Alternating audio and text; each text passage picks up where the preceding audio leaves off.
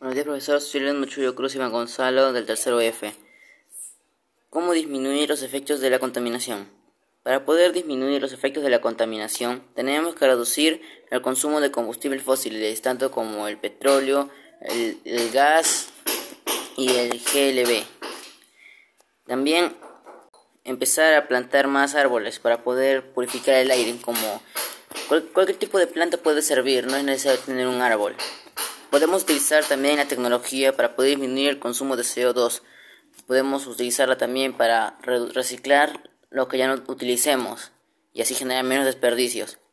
Podemos utilizar también las tres que es reducir, que significa reducir el consumo de los plásticos, cualquier plástico o otra cosa que podemos reutilizar, reducir en consumo puede servir. También está reutilizar. Ahí, tenemos, podemos reutilizar los materiales. Por ejemplo, una hoja de papel que ya no sirve, podemos utilizarla para hacer un origami u otra cosa. El plástico podemos utilizarlo para hacer un regador de plantas. También podemos hacer, también podemos hacer un macetero.